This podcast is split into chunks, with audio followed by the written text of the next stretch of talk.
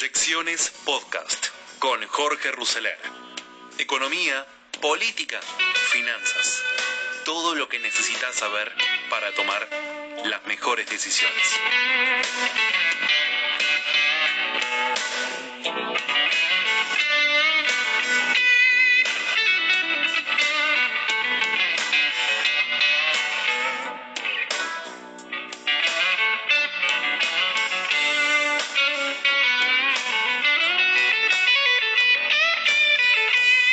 Antes que se declarase la pandemia y que el gobierno estableciera la cuarentena, la política económica que adoptaba la nueva administración consistía en aumento del gasto público financiado exclusivamente con expansión monetaria, mientras pisaba el tipo de cambio, las tarifas de los servicios públicos y congelaba los precios de determinada cantidad de bienes y servicios. Si se observa la evolución de los adelantos transitorios del Banco Central, lo que se llama comúnmente la maquinita al 30 de noviembre el stock de deuda que tenía el Tesoro con el Central por la emisión monetaria que había hecho para financiar el déficit sumaba 562.700 millones de pesos. Al 7 de abril este dato suma 1.664.000 millones de pesos, o sea, un billón punto seis millones de pesos. Es decir, que el Central emitió 601 mil millones desde que asumió el 10 de diciembre, más que se duplicó en apenas cuatro meses. Por su parte, la base monetaria tuvo una expansión del 41% en los últimos 30 días y del 90% en los últimos 12 meses. La emisión queda en evidencia con el crecimiento de los billetes de mil pesos, billetes crocantes, como dice el turco Asís, que hay en circulación, que se elevó entre el 30 de noviembre del 2019 y el 31 de marzo pasado en 251 millones de unidades. Pero el dato relevante es que la cantidad de papeles de 5, 10, 50 y 100 pesos aumenta muy fuerte también los de 500 pesos. Pasaron 773 millones de unidades a 887 millones de unidades, en tanto que los de mil pasaron de 255 millones a 451 millones de billetes. La expansión monetaria se ha transformado en el financiamiento más importante del gobierno. En marzo el IVA, el que marca el nivel de la actividad económica interna, sumó ingresos a la FIP por 99.100 millones. En tanto, en adelantos transitorios del central al tesoro, o sea, emisión monetaria, aumentó en 125 mil millones y no representó el 25% del total de la recaudación tributaria del mes, sino que además constituyó en su carácter de generador de impuesto inflacionario el que más aportó al financiamiento del Tesoro. Porque aquí hay un punto que es importante aclarar. El IVA de GI recaudado en marzo corresponde a las ventas de febrero, cuando todavía no había cuarentena. Si ya entonces había crecido solo 21% respecto a marzo del año pasado, es decir, 30 puntos por debajo de la inflación, y encima la emisión monetaria pasó a ser el impuesto más importante, va de suyo que cuando se conozcan los datos de abril, que va a reflejar la actividad comercial en marzo, con un tercio del mes en plena cuarentena, los números que se proyectan son desastrosos. Es bastante claro que se está frente a un serio problema económico. Mientras se mantenga la cuarentena, todos los medios van a seguir hablando y escribiendo sobre los efectos del coronavirus COVID-19, mientras la macroeconomía se va a agravar porque el gasto público seguirá en ascenso, potenciado por las urgencias sociales, la recaudación de impuestos va a continuar baja en términos reales, el déficit fiscal crecerá y la mega inflación se disparará. Si para evitar la crisis económica que están sufriendo muchas familias se levanta la cuarentena, los medios van a empezar a hablar de la crisis económica y ahí el gobierno tendrá un problema. El coronavirus es por ahora una especie de malvinización mientras pueda sostener esta idea de vamos ganando. El día que se acabe, bueno, la crisis económica va a aparecer en escena con todo su vigor. Por eso sería conveniente que el gobierno empiece a pensar en serio un plan económico que no espante las inversiones, que le dé gracias a Carlos Heller por los servicios prestados para espantar inversiones con el impuesto del el proyecto del impuesto patria y busque una alianza política que le permita dominar una economía fuera de control por no bajar el gasto público y creer que pueden emitir sin costo, eso es lo que ellos creen, sin pagar ningún costo en lo económico, político y social por la inflación que se avecina. Bueno, sin dudas, una forma de empezar estas proyecciones del día de hoy. Primer testimonio del día de hoy, Claudio Suchovicki al valor más bajo histórico, dos dólares. Vamos a hablar de esto con Claudio Suchovicki, además también de la cuestión de la deuda. Sucho, ¿cómo estás? Buenas tardes. Saludarte, perdón que no veas mi imagen, pero se me cayó justo el Skype. No pasa nada, no pasa, ponemos una y foto. para, justo, justo que me puse saco hoy. No puedo creer. ¿Lo podés creer? No lo puedo creer. Estabas listo y no, bueno.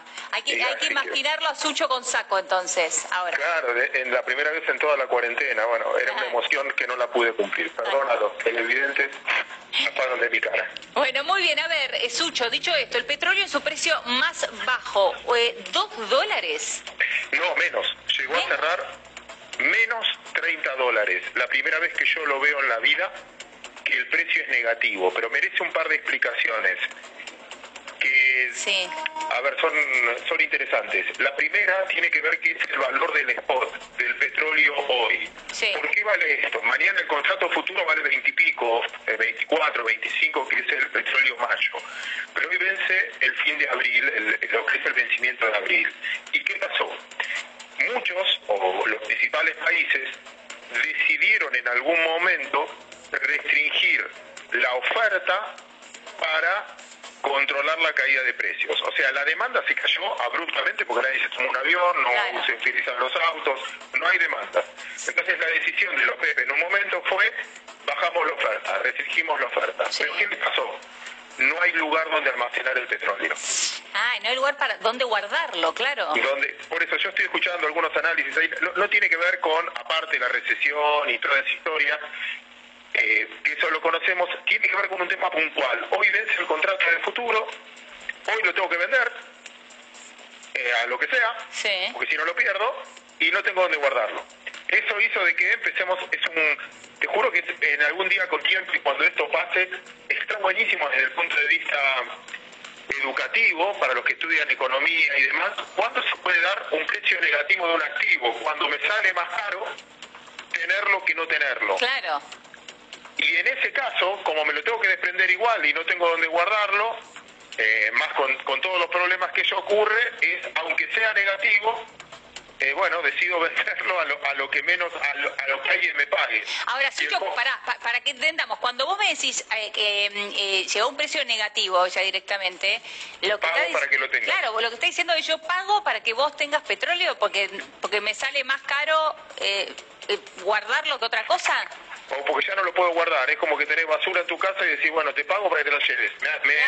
Me, produce más contaminación tenerlo acá. Mirá. Antes te vendía porque se usaba, ahora no te lo compran directamente porque no tengo que hacer con el petróleo porque no tengo demanda. Claro. Es puntual, mañana va a cambiar, repito, es por los contratos de futuro. No tiene que, si yo, si ustedes miran los precios o ven los precios del próximo contrato futuro está arriba de 20.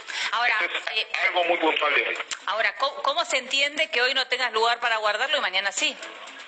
No, no es ese, este es que ya venció el contrato y lo tengo que liquidar sí o sí. Ah, es el contrato de futuro el que tengo que cerrar. Está bien. Ahora, Sucho, eh, la gente está viendo en su casa dice, bueno, eh, aunque estoy en cuarentena, en el momento que tengo que salir al supermercado o que puedo salir un ratito, voy a cargar nafta, porque entonces, este, si está negativo, quiere decir que me van a pagar por cargar nafta. No, lamentablemente. Es buena tu idea, pero no. No, no. Acá no es que te van a pagar para que vos cargues nafta o lo vas a ver reflejado en, en, el precio de la nafta de hoy. Repito, los petróleos no es que se negocia tanto de contado, sino son contratos de futuro. un futuro tarde o temprano es incontado porque llega el día de vencimiento. Hoy es el día de vencimiento de los contratos anteriores. Mm. Todos los que estaban comprados en ese contrato del futuro lo tienen que cerrar. Y no hay comprador. Eso es lo que pasó. Claro.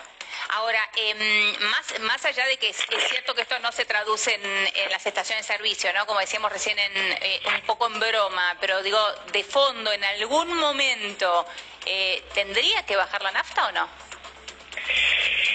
Si perdura en el tiempo, sí. La nafta en Argentina tiene dos componentes. El primero tiene que ver con el precio del petróleo, el segundo, el precio del tipo de cambio. Mm. Eh, entonces, si me guío por tipo de cambio oficial, sí, debería bajar. Acordate que el barril criollo, cuando se especulaba, se especulaba con un valor de 40 y hoy estamos el precio futuro del Brent hoy está en 24, y bien este valor tomó negativo. esto es un tema diario. Sí, sí. Pero sí, en algún momento uno podría decir debería bajar, salvo que quieran hacer un colchón por si el día de mañana no se mantiene este tipo de cambio. Claro, que seguramente querrán hacer, digo, porque no, nunca tenemos esa suerte, pero uno lo primero que piensa es cuando sube la nafta, la primera excusa que te dicen es subió el precio del barril y entonces esto este, se traduce al precio de la nafta en estación de servicio. No pasa lo mismo eh, a la inversa.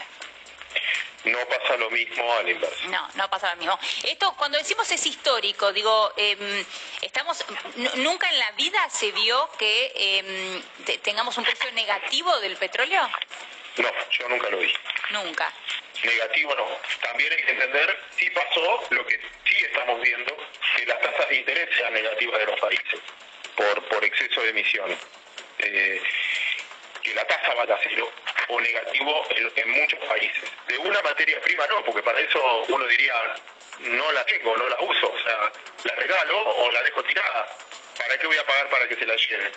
Pero en este, en este contexto, repito, el almacenamiento escaso, bueno, es algo muy novedoso que yo, siguiendo años y años y años las finanzas, nunca me había pasado ver. Claro, bueno, impresionante y es muy buena la explicación que nos estás dando. Sucho, cambiamos de tema, vamos a hablar de los, de los bonistas, este, bueno, y del rechazo de los bonistas a la oferta de Martín Guzmán.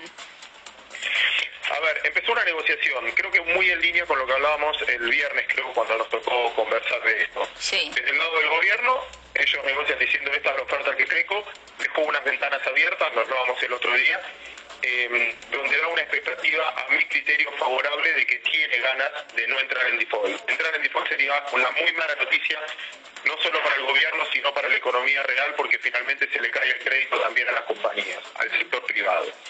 Eh, hoy obviamente no, no es que hay producción, pero el día de mañana el mundo va a salir adelante, Argentina va a tener que producir, va a necesitar dinero y si el Estado no tiene financiamiento, quizás las empresas privadas sí, pensemos en todas las que tengan que ver precisamente con energía eh, o con vaca muerta, etcétera, que le, estaría afectando su posibilidad de conseguir crédito.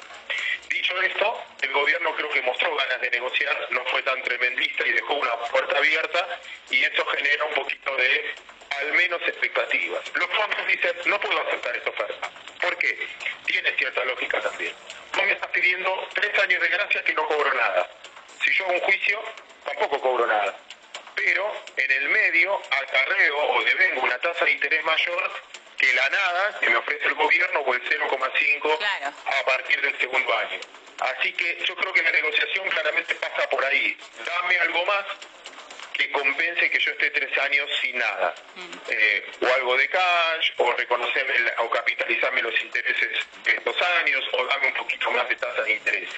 Como no hubo una quita del capital, eh, fue un buen gesto desde ese punto de vista donde estás negociando eh, esa tasa de interés.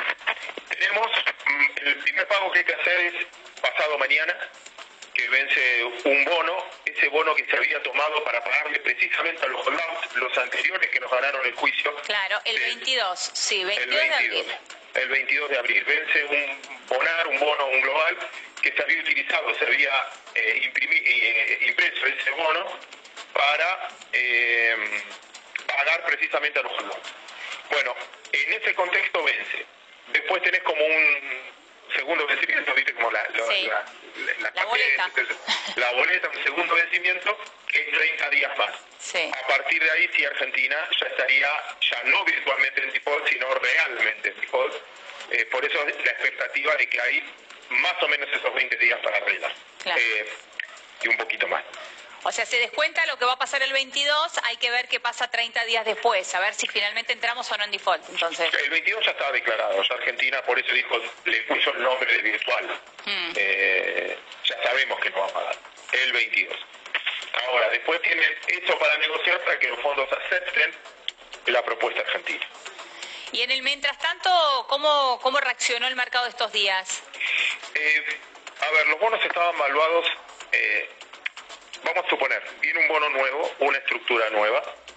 Ese bono nuevo, ¿cuánto tiene que rendir un nuevo bono argentino mm. con una deuda mucho menor, con estirando los plazos, con un país difícil todavía con déficit fiscal? Esa es una discusión. Si un bono argentino tiene que rendir 10, 9, 8 o 11 anual, comparado con lo que renden otros bonos del mundo.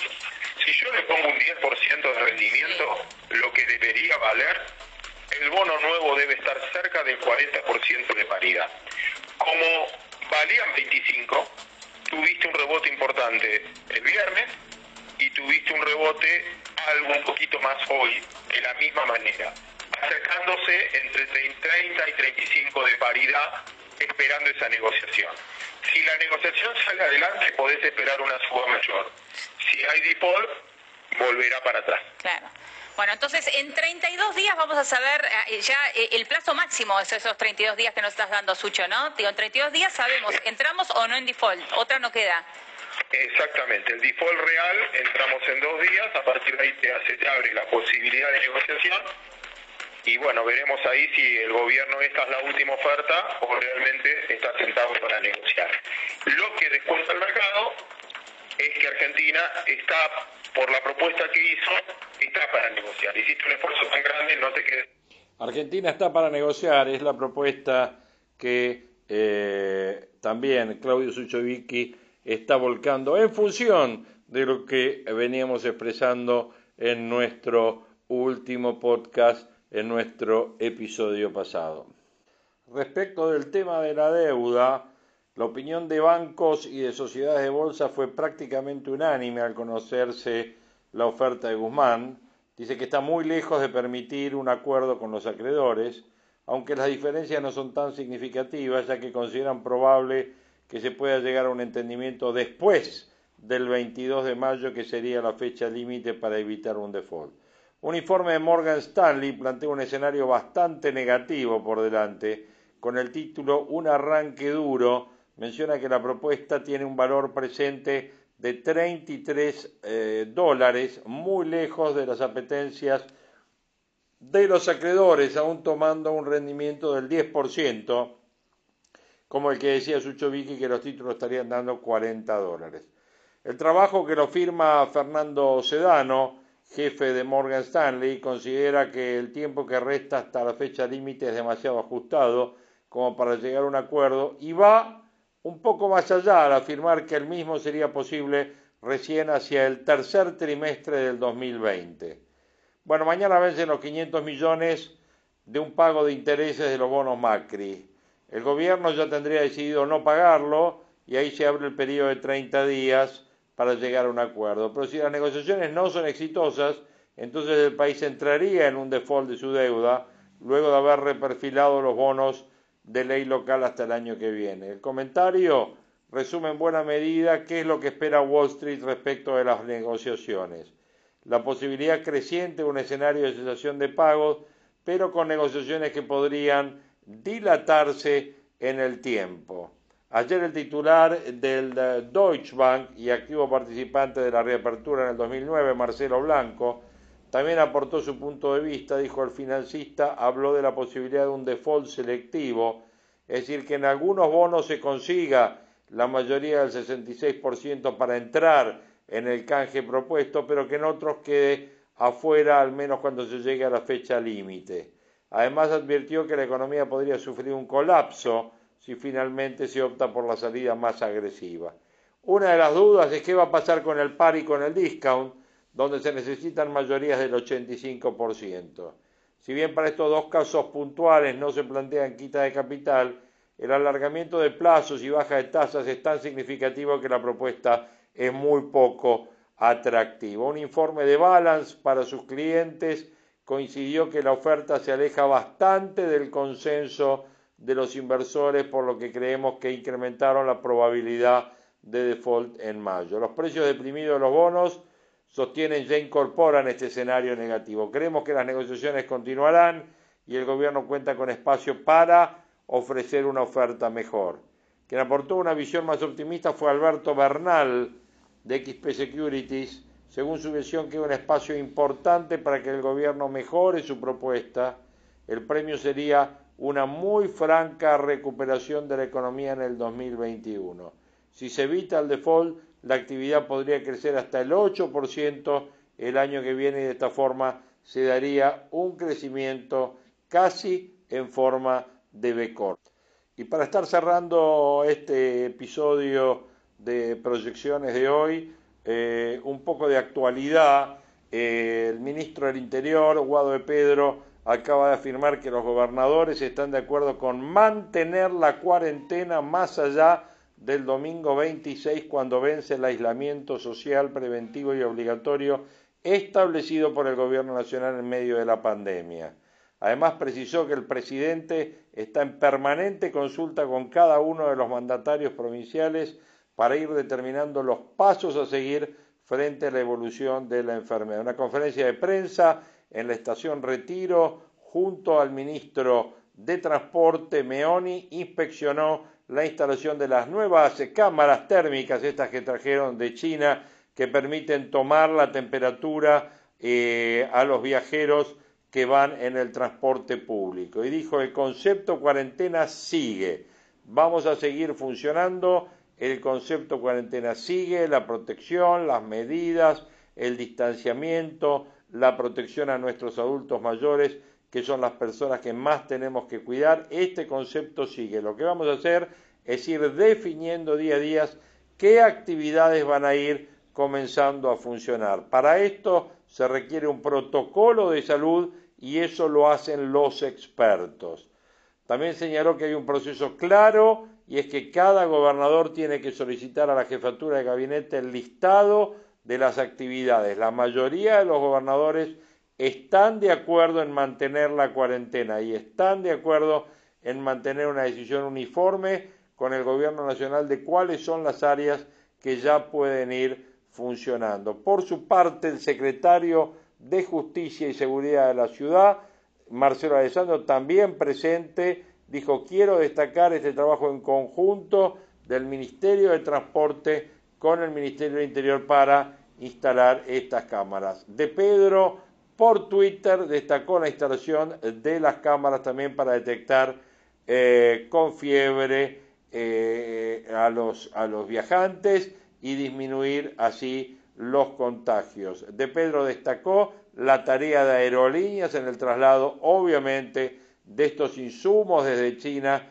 que es parte de una decisión política de fortalecer el sistema de salud para estar en mejores condiciones para cuando la pandemia llegue a su pico más alto. Bueno, sin duda ahí estábamos teniendo algunas de las visiones en términos de lo que se viene un poco lo que hablábamos ayer, ¿no es cierto? De que esta semana íbamos a estar hablando toda la semana, seguro que va la agenda de toda la semana va a estar cargada en función de que si la cuarentena sigue, hasta cuándo, 3 de mayo, 10 de mayo, cómo sigue, qué actividad incluye, qué actividad no incluye. Bueno, un poquito todo el temita este de eh, la consecución de la cuarentena que seguro es otro de los temas que eh, vamos a estar siguiendo acá en eh, proyecciones. Martín Guzmán juega con fuego, pero no quiere ir al default. Coronavirus en la Argentina. Los acreedores lo acusan de falta de experiencia y el ministro cree que logrará una negociación exitosa. Bueno, tema que hemos tocado y que hemos hablado bastante ya en este eh, podcast de hoy de Proyecciones 2020, donde tuvimos emisión monetaria como uno de los temas centrales y los números de emisión monetaria que tuvimos desde diciembre hasta hoy, un tema para seguir de cerca, el tema del petróleo, que es otro de los temas que ayer tocamos y que hoy tocamos un poco más de profundidad con el eh, testimonio de Claudio Suchovicki y el tema deuda con la impresión también de el JP Morgan, la impresión de Suchovicki, la impresión de Morgan Chase. Bueno, ahí estamos en los temas que parecería que en esta cuarentena y en esta pandemia sanitaria y económica va a seguir derivando de la eh, situación eh, día a día que estamos eh, siguiendo en estas proyecciones para seguir proyectando este 2020 y sobre todo para seguir proyectando el periodo post pandemia. seguimos en contacto, les agradezco que nos sigan en estos podcasts día a día, en esta cuarentena informativa que estamos teniendo eh, sin duda cargada. Estamos escribiendo la historia, me puso Sandra Martinuzzi ayer y me parece que sí que estamos escribiendo la historia. Les agradezco los mensajes, las palabras de aliento de siempre, por supuesto, y el acompañamiento en estos podcasts cada día. Les mando un abrazo grande y seguimos en contacto. Gracias.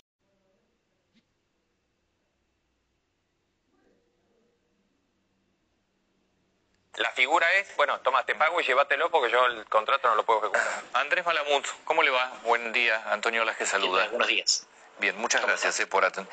No, ¿Nos podrá explicar o podemos, qué mundo estamos viendo? Lo, de ayer es una cosa impactante. Lo del petróleo. Claro, porque uno está acostumbrado a escuchar de guerras por el petróleo. De, guerras por territorios que son petroleros. Ayer le, le pagaban para que se lo llevaran el petróleo. Es, un mundo extraño, pero en realidad Argentina vive en un mundo aparte, porque ella era un mundo de tasas negativas, para dar un ejemplo. ¿Qué significa tasas negativas? Había gente que pagaba para que otro le tuviera el dinero. Argentina es una de las media docena de países donde todavía teníamos alta inflación y por lo tanto no nos beneficiábamos de ese mundo de tasas negativas. Hoy el mundo se vuelve un poquito más loco todavía y todos se sorprenden. Pero en realidad es una combinación de factores que no, nunca tienen ocurrido simultáneamente en todo el mundo. Esa es la novedad que es simultáneo global. Acá tenemos combustible a valor barril 58 y este debe ser el único lugar del mundo donde seguimos pagando el combustible a ese valor de barril. En el mundo pasa otra cosa. Sí, igual el valor negativo fue solamente por un par de días en un lugar determinado de los Estados Unidos. El resto del petróleo mantiene niveles positivos. Sí, pero igual, igual el valor del petróleo se está hablando valores de 20 dólares, de 25 dólares de, el Brent, de barril. El Brent hoy estaba cayendo a 20 y pico, 21, 23 dólares, cuando hace un mes estaba a 30, 32, Y, Argentina todavía tiene los precios colocados, creo que en, enero febrero, 58 de barril. Es Ahora, ¿qué, ¿vamos a ver un mundo diferente después de la pandemia o esto eh, va a pasar, se va a reacomodar y después va a ser el mismo orden económico? El, ¿qué, hay dos interpretaciones. Va a ser un mundo diferente, pero la diferencia es de dos tipos de dos tipos distintos. Algunos piensan que nada será igual, mm. que va a ser un mundo diferente porque van a cambiar las reglas, la naturaleza, el poder, porque vamos a ser o más comunistas, o más autoritarios, mm. o más solidarios. Y otros somos un poco menos catastróficos mm. y pensamos que el mundo diferente va a hacerlo porque procesos preexistentes se van a ver acelerados, porque va a haber pasado más rápido lo que de todas maneras estaba pasando la decadencia relativa de los Estados Unidos, la emergencia mm. imparable de China, mm. las tensiones desintegradoras, las dinámicas de desintegración de la Unión Europea mm. y la irrelevancia estratégica de América Latina. Son todos procesos que ya veíamos venir. Lo mismo a nivel micro. Esto que estamos haciendo hoy, yo por vivir lejos ya lo hacía. Ahora todo el mundo está no solo teletrabajando, sino comunicándose de manera distante a través de Internet. Esto vamos a hacerlo más y más seguido. Y por eso vamos a gastar menos petróleo. Eh, acaba de usted de definir América Latina, la irrelevancia estratégica de América Latina, que es todo lo contrario de lo que siempre nos quisieron hacer creer en todo caso, ¿no? que, era estratégica, que eh, desde aquella famosa frase del granero del mundo, eh, siempre parece que América Latina era una suerte de reservorio. No es lo que usted está planteando. No, a nadie le gusta ser irrelevante. Pero no siempre es malo serlo. Pongo un ejemplo de cuándo fue bueno para América Latina ser irrelevante y después explico por qué lo seremos en los años que vienen. Primera y Segunda Guerra Mundial fueron eventos que movieron al mundo. La segunda más que la primera todavía, pero las dos fueron muy impactantes. Y en América Latina no se disputaron. Y América Latina casi no mandó tropas. Brasil es el único país de América Latina que mandó tropas en las dos guerras mundiales. Ahora, ¿eso no, le costó, ¿eso no le costó caro a la Argentina?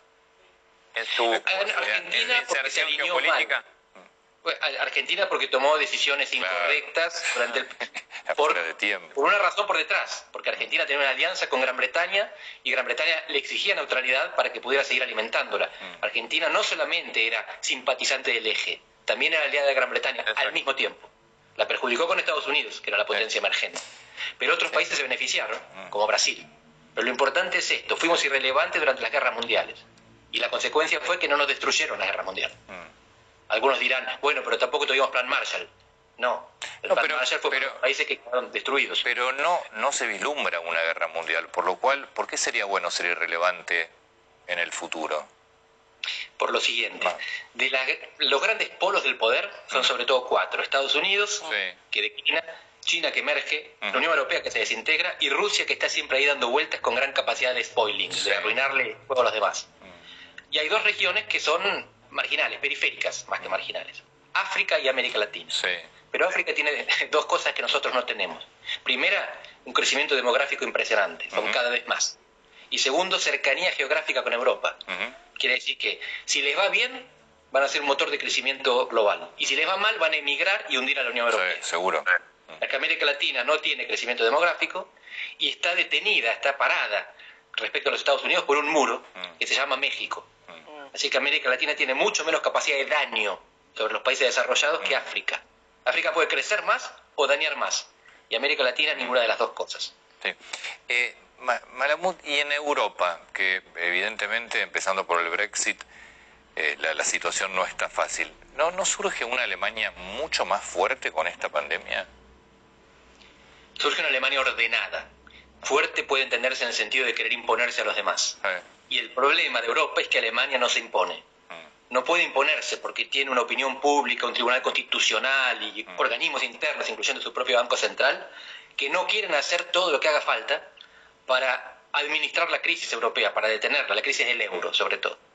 Así que el problema de Europa es que Alemania es un líder reluctante, cuando haría falta mucho más por parte de Alemania para evitar que Europa se desintegre. Ahora, cuando termine esta crisis, con relación al tema de Alemania, cuando termine esta crisis, Europa va a tener que seguir procesando la crisis del euro, el Brexit y el nuevo orden. Ahí no hay un lugar para Alemania porque, digamos, siempre fue el sillón principal del Banco Central Europeo y ahora lo va a hacer más todavía. Sin ninguna duda. Es solo Alemania y solo Alemania la que puede evitar que se desintegre Europa. Europa tiene cuatro crisis simultáneas. que Se interconectan entre sí pero son diferentes. Una es el Brexit, los miembros que quieren irse. Por ahora estancaron la sangría, no hay efecto dominó. La segunda son las migraciones. Entran refugiados, inmigrantes por las fronteras y los otros países que están más adentro no los quieren eh, acoger. Y por lo tanto hay un debate interno muy grave y hay problemas socioeconómicos provocados por las crisis migratorias. Tercero, el euro, que es inestable. El euro no puede quedar así. O Europa integra la fiscalidad, recaudación y gasto, o desintegra la moneda. Y como la moneda se desintegra sin decisión, como la convertibilidad argentina en 2001, el efecto es boom, catastrófico. Eh, y la cuarta crisis es el autoritarismo. La primera vez en la historia que se va un miembro de la Unión Europea es el mismo año que un miembro se torna autoritario, Hungría. Así que sí, es fundamental que Alemania tome cartas en esto, con su partido de gobierno echando al partido Fidesz húngaro que se tornó autoritario, con su Banco Central apoyando al Banco Central Europeo para que el euro no se disuelva. Y la gran cuestión es si lo va a hacer. Eh, dentro de la irrelevancia de América Latina, ¿y Argentina? Es particularmente irrelevante. Claro, es irrelevante dentro de lo irrelevante, ¿no? Así es, así es. Pero bueno, consolémonos porque no es que Brasil y México son tan importantes y nosotros nos mm. quedamos atrás. Es la región la que nos pesa mucho. Mm. Andrés... Pero Argentina vive en un mundo, un mundo aparte por lo que hablábamos antes, en un mundo de tasas negativas, es uno de la media docena de países en el mundo que tienen alta inflación. Mm. Así que esta crisis la, esta crisis la agarra particularmente fragilizada, con una a favor. A diferencia de los países latinoamericanos de la costa del Pacífico, Argentina exporta más alimentos que energía. Mm. Y este es un mundo, como bien por lo del petróleo, bueno, está consumiendo poca energía. Este, pero alimentos va a seguir consumiendo. Este Así que estamos mejor que los exportadores petroleros o de cobre, o de estaño, o de silicio este, este, es un tema, el tema de alimentos. Digo, la, Argentina puede volver a tener un lugar preponderante en el mundo que con el tema alimentos. El de ahí que ver si lo aprovechamos, ¿no? Sí, los países necesitan seguir comiendo. Claro. La cuestión es que los alimentos, el valor agregado de los alimentos en general no es demasiado alto. Mm. Y un país con 45 millones de habitantes no puede vivir solamente de producir mm. soja y carne. La cuestión es elaboración, sobre todo, y además habrá países que nos compitan, porque no somos los únicos que producimos. Mm. Hay Brasil, Estados Unidos, Canadá, Digo, Australia. ¿Producimos algo que sea imprescindible para el mundo? Alimentos. Si Argentina desaparece del mundo, si Argentina desaparece del mundo, el mundo no se va a dar cuenta, no somos tan importantes. Lo sufrirán los vecinos sobre todo, pero más que por lo que exportamos, importamos, porque sigue siendo un polo de atracción migratoria Argentina.